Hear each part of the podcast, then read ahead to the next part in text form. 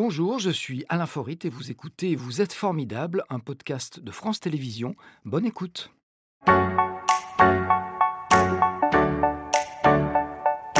Max Josserand.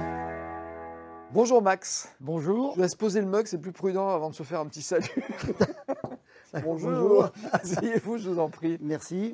Alors Max Josserand, vous êtes négociant en bestiaux, vous nous direz ce que c'est tout à l'heure, on vous présente souvent comme assistant rural ou mieux j'ai lu comme ange gardien des paysans de l'Isère. C'est joli. Il faut dire que vous ne ménagez pas votre énergie pour venir en aide aux éleveurs en difficulté grâce à vos connaissances du métier mais aussi de votre expérience de la vie et ce au-delà, on peut le dire, je pense, de l'âge de la retraite, car les gens de la Terre ne sont jamais complètement à la retraite. On va voir ce, que vous, ce qui vous fait encore vous lever tôt le matin, euh, mais aussi revenir sur votre parcours qui a débuté, si nos informations sont bonnes, dans ce village. Vous allez sans doute reconnaître. Il paraît que c'est Saint-Cassien. Oui.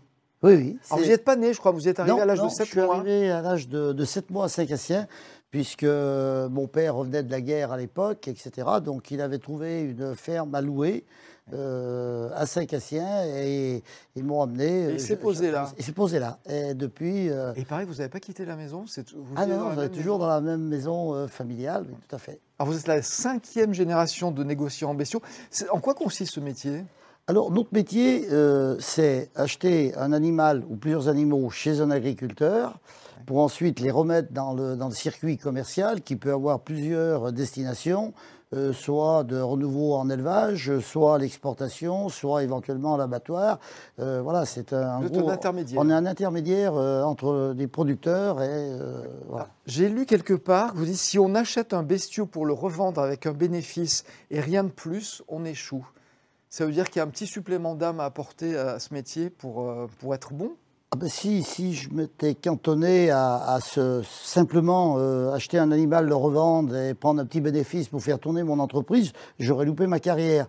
Parce que derrière, nous avons des hommes, nous avons des femmes, nous avons des fermes, des exploitations, et euh, qu'il faut qu'on qu'on vive en osmose avec eux. Il ne faut pas faire abstraction faut de, pas de faire- l'humain. faut pas faire abstraction de l'humain en même temps qui a une conséquence sur l'animal. Voilà. Alors qu'est-ce qui fait qu'on est un bon négociant? Donc prendre l'humain en compte, on l'a compris. Mais il faut aussi avoir, je crois, l'œil exercé. Et vous dites que vous lisez leurs pensées dans leur regard aux Ah animaux. tout, tout à fait. Quand, euh, Vous faites comment? Ben, c'est Expérience Ben, un peu d'expérience, on voit l'attitude d'un animal, on sait s'il va être sympathique, pas sympathique. Et en regardant un animal, même à la naissance, alors maintenant, on a des techniques modernes qui font qu'on fait de la génomie ou autre chose, qu'on peut prévoir euh, techniquement la production d'un animal. Euh, nous, à, enfin, à mon époque, et moi personnellement, avoir un animal quand il naît euh, en production de viande, je peux un peu prédire s'il n'y a pas d'accident de parcours, euh, la carrière qu'il va faire et comment, euh, vers quelle destination il peut se tourner. En laitier, c'est un peu plus compliqué. Il faut prendre euh, les ascendants génétiques et tout, faire des calculs savants et voilà. C'est marrant vous parliez de carrière pour un animal. C'est que ça peut surprendre. On parle de carrière euh, bon, pour des artistes, pour des. Ah ben non, euh, la, la carrière d'un animal, suivant euh, vers quoi il va être apte, si vous voulez, on peut en faire un, un reproducteur, par exemple pour un taureau, on peut en faire une mère allaitante, on peut en faire un animal pour la viande parce qu'il n'aura pas les aptitudes à être une, une bonne mère, etc. Vous voyez, c'est- il y a tout un ensemble de choses qui va déterminer le- la, la- la- vie de l'animal, quoi. Voilà. Mais trouve c'est joli. Alors, quand on représente la cinquième génération, euh, on n'a pas d'autre choix que celui de prendre la suite ou vous l'avez eu, ce choix? On, vous- Euh, qu'on vous a imposé. euh, Ah non, non, on ne me l'a pas imposé, euh, on me l'a pas imposé du tout. euh, depuis que je suis gamin, c'était, c'était ah, là-dedans. c'était une vocation. Ah oui, c'était une vocation. Donc, il n'y a pas eu de pression Ah familiale. non, non, il n'y a pas eu de pression. si, la seule pression que je pouvais avoir, moi, c'est de dire à mon père qu'est-ce qu'on fait demain? Voilà, ça, ça a toujours été de ne pas rester inactif, de toujours, voilà, et puis d'être au contact de la nature, au contact des animaux et au contact des, des, des humains aussi. hein. Qu'est-ce qui vous plaît le plus dans ce métier? C'est On l'a compris, il y a l'humain. la, la- la- la diversité des activités, si vous voulez. Il, y a, il, y a, il y a plein de choses. Euh, C'est un métier beaucoup plus riche qu'on l'imagine. oui, euh, il y a aussi de la gestion. Euh, la gestion est très très importante. On a C'est quand même. moins drôle, ça. Mais il faut être bon. voilà. Alors après, on peut pas des fois le faire seul. Hein. Il faut être euh, en équipe. Hein. C'est la gestion administrative, tout ça aussi, ça se, ça se pense, ça se réfléchit. La gestion financière, euh, les flux commerciaux qu'on doit sentir ou ne pas sentir, prévoir un petit peu euh, ce qui va se passer demain ou après-demain. Et moi, je, je ressens aujourd'hui ce que j'ai dit il y a déjà 4-5 ans sur ce qui se passait en élevage. Oui, donc il faut avoir le nez creux. Euh, vous êtes négociant, mais vous avez aussi des bêtes. Alors on peut imaginer que le négociant, voilà, c'est l'intermédiaire, il prend les bêtes d'un côté, il les revend de l'autre et, il est débarrassé. Vous en avez chez vous? Ah ben on en a chez nous, bien sûr. Ça c'est l'exploitation agricole où on a quand même des animaux. Alors l'exploitation agricole, elle est un petit peu sous la responsabilité de ma femme. Alors justement, ça tombe bien, on n'en avait pas parlé, mais je voudrais qu'on voit un extrait d'un documentaire que j'ai vu, euh, qui est absolument magnifique, s'appelle Max et les paysans. Il a été réalisé par Régis Croisé, et on voit, moi j'ai choisi cet extrait parce qu'on voit votre épouse, vous disiez, ça se fait, voilà, c'est pas un truc qu'on fait tout seul comme métier. On va voir votre épouse, on va la découvrir justement avec les animaux. Regardez. Ça c'est un veau qui est né euh, hier. Et bon, il était un petit peu faible, euh, mais bon, il a vite repris des forces. Je lui donne au biberon parce que c'est plus facile euh, pour lui, ça demande moins d'efforts. Mais sinon, après, il va se mettre euh, sous la mer.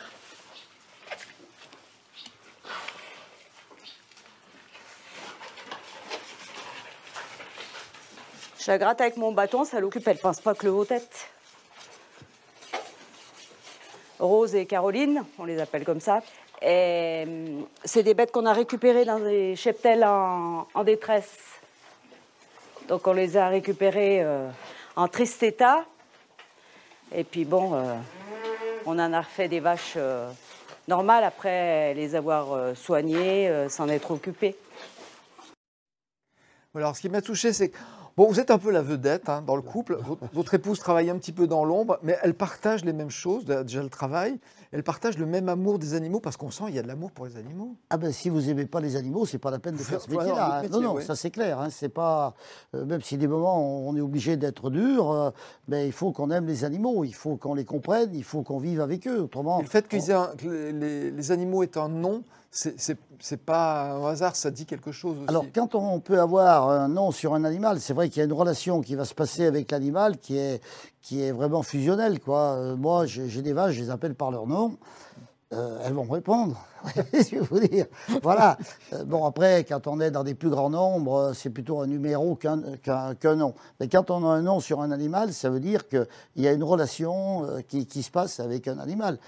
quand j'appelle Lolita, par exemple, ah, Lolita. Elle, est au fond du pré. J'espère qu'on aura le temps d'en parler tout à l'heure de Lolita, parce qu'elle a 15 ans, elle a un rôle particulier. C'est une vache particulière. Hein. On n'en dévoile pas plus. C'est un métier auquel on se consacre, on l'imagine, 24 heures sur 24 sauf à de rares moments. Et on va voir notre deuxième photo Instagram. J'espère que vous allez reconnaître ce paysage. Ça peut être quoi? Bon, c'est vrai que c'est un peu loin. Oui, oui. Je vous aide non, non, mais je, non, non, mais je, reconnais bien. Hein. C'était, euh, c'était un endroit où j'ai fait mon service militaire il y a quelques années, voilà, bien sûr. Voilà, Carpiane. Voilà. Voilà, c'est juste au-dessus de Marseille. Euh, entre Marseille et Cassis. Voilà. Et on y trouve donc un camp militaire dans lequel vous avez fait votre service. Et il paraît que ce sont les seules vacances de votre vie, c'est vrai? Alors, j'ai, le service militaire, je l'ai pris comme des vacances. Hein, voilà, vous en doutez bien. Parce que c'est le service militaire, mais pour vous, ça a été des vacances. Bah, ça a été des vacances parce qu'on n'avait pas les animaux à s'occuper, vous comprenez? Bon, j'étais dans les blindés, etc. J'étais formateur là-dedans et tout. Euh, euh, un blindé, on l'arrête, euh, on coupe le contact, c'est fini. Donc après, ben, vous êtes libre. vous pouviez faire, j'ai fait du sport, j'ai fait plein de choses. voilà, c'était bien agréable. Les, seules vacances que vous avez, vous n'avez pas pris d'autres vacances à moment, vous n'avez pas voyagé, ça vous manque pas? Je vais vous dire, dans mon métier, je suis en vacances toute l'année. Figurez-vous qu'on euh, a fait de la transhumance aussi, parce que je fais du transport. Euh, on a fait de la transhumance dans le Midi, dans le massif des morts, euh, Saint-Tropez, Cogolin, Ramatuel, les coins cachés de Ramatuel, on les a fréquentés avec nos vaches. Mais pourquoi payer pour aller en vacances? Alors, là, je vous comprends, parce que c'est une région que je connais très bien, qui est magnifique, dont on a une vision complètement cliché. Et je comprends que vous ayez vu, vous, le, beau côté. Cueillir du mimosa sauvage, mais c'est magnifique au printemps. Exactement. Euh, alors, vous avez un, rôle aujourd'hui qui est particulier, parce que votre métier, vous l'avez laissé un peu de côté, mais votre connaissance des animaux et des hommes, justement, vous aidez ceux qui sont en difficulté? Alors, si vous voulez, c'est, j'ai pas arrêté mon métier, hein, parce que je n'ai pas demandé la retraite, puisque euh, je me dis... Vous êtes euh, un peu calmé quand même. Ah non, non. Même pas? Ah non, au contraire, euh, on a fait, euh, je crois que c'est 10 ou 15% de progression de chiffre d'affaires l'année passée. Et particulièrement à l'export aussi, sur l'Italie.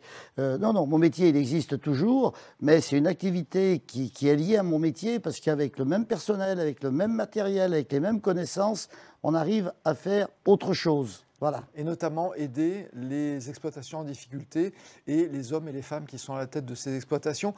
Euh, c'est quelque chose de dur parfois, non? Oui, Comment très est-ce que dur. moralement vous arrivez à Euh, on des sort- situations vraiment Euh, difficiles on ne sort pas toujours indemne. hein. Ouais. je peux vous le dire. Euh, Il y a des situations qui sont, qui sont difficiles.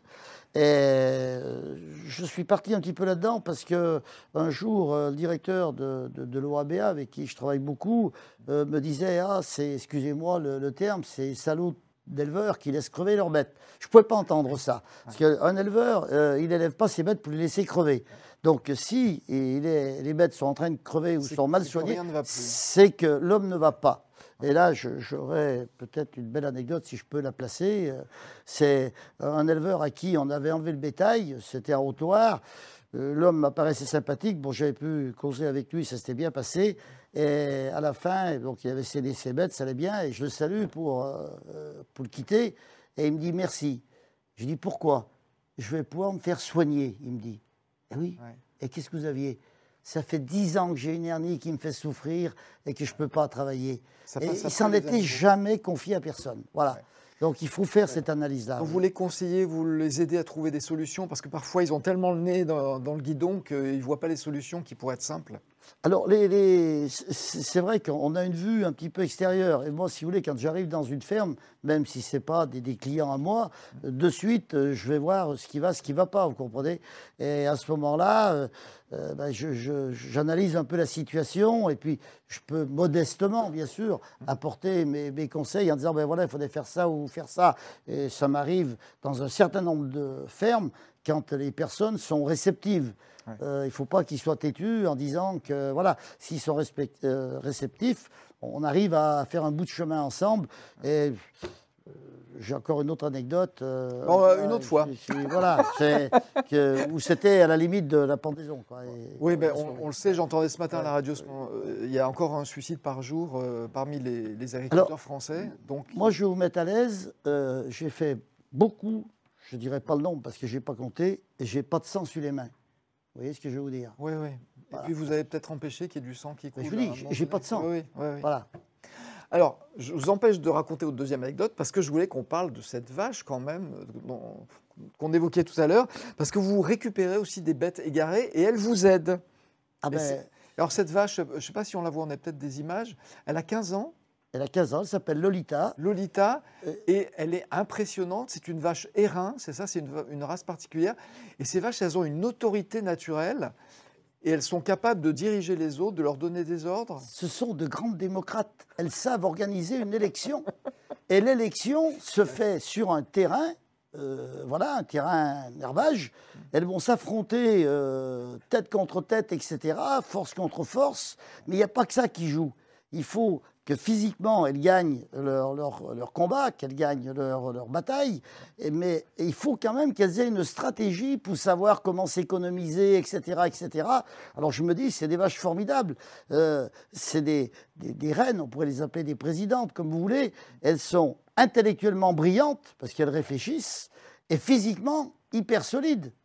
Ouais. Je dis, voilà, tous nos hommes politiques sont dans la même situation, je pense. hein. Voilà. Et, et Euh, gra- grâce à elles, vous arrivez à sauver des troupeaux. Et j'ai lu que même vous les protégez des loups. Alors on parlait des loups la semaine dernière dans cette émission, sans les tuer, sans les agresser. En fait, elles s'imposent face aux loups et il va voir ailleurs. Alors, modestement, hein, parce que ce n'est pas miraculeux, vous en doutez bien, mais on a plusieurs expériences que des vaches éreinces, de par leur autorité, euh, un loup qui va approcher, elles peuvent le regarder, elles se mettent après gratter la terre et tout, elles font une démonstration de force, elles impressionnent. Et bon, s'il y a un loup ou deux, peut-être, elles peuvent. Bon, s'il y a une meute qui attaque, là, euh, on sera certainement impuissant à tous les niveaux. Mais elles peuvent avoir une utilité euh, qu'on est en train d'expérimenter et que je pense pourra avancer. Je vais dire un dernier petit mot, c'est que les futures générations, vous les regardez de près, et vous avez notamment un petit-fils qui s'appelle Fabien, et, et vous sentez que lui, il a la fibre pour devenir, euh, pour devenir euh, éleveur, euh, et j'imagine que ça vous ravit de voir que c'est un métier qui n'est pas perdu. Ah ben, bien sûr. Alors bon, c'est notre petit-fils. Au début, euh, il nous a pas trop accompagnés. Depuis quelque temps, il nous accompagne et je sens qu'il commence à prendre euh, goût aux animaux puisqu'il se rappelle de l'animal, il se rappelle de leur nom, il, peut analyser déjà si une bête a besoin de soins ou pas. Il a, il a évolué. Et chez nous, j'ai eu beaucoup de, de jeunes qui sont, qui sont venus chez nous, que j'ai eu soit en stage, soit un petit peu, et qui ensuite sont installés et qu'on suit leur installation et tout. Et, sans prétention, euh, on a quelques belles réussites quand même. Et ça, ça fait plaisir et ça donne de l'espoir. C'est le côté ange gardien. On va écouter notre question formidable tout de suite qui vous est destinée. Max, pensez-vous qu'il y a encore un avenir pour l'élevage dans notre pays? Grâce à eux, peut-être. Alors, euh, là, le débat serait trop long à vous expliquer. Euh, en deux mots, euh, si les vaches venaient à disparaître de la planète, euh, elles, seraient juste avant les abeilles. Ah oui, et Ah après oui. les abeilles et les hommes. Voilà. Vous avez à peu On a- près tout compris. parce que l'équilibre euh, de la vache, mais euh, je vous inviterai à une foire célèbre chez nous samedi où je vais faire une petite démonstration de, de l'équilibre qu'on peut avoir euh, comme ça sur le terrain. Mais ça, on va le garder secret. Une question rituelle dans cette émission, c'est quoi pour vous quelqu'un de formidable? À part vous. non, non, n'exagérons rien. euh, moi, quelqu'un de formidable, c'est quelqu'un qui respecte les autres, euh, quelqu'un qui peut aider les autres, euh, quelqu'un qui aime ce qu'il fait aussi. Euh, vous parliez tout à l'heure de j'en avais pas de vacances. Bah, je n'ai pas besoin de vacances puisque je suis en vacances tout le temps. Donc on se lève tout- voir les choses. voilà, on se lève tous les matins du bon pied, quoi. Voilà, c'est assez passionnant. Voilà. C'était Vous êtes formidable, un podcast de France Télévisions. S'il vous a plu, n'hésitez pas à vous abonner. Vous pouvez également retrouver les replays de l'émission en vidéo sur France.tv.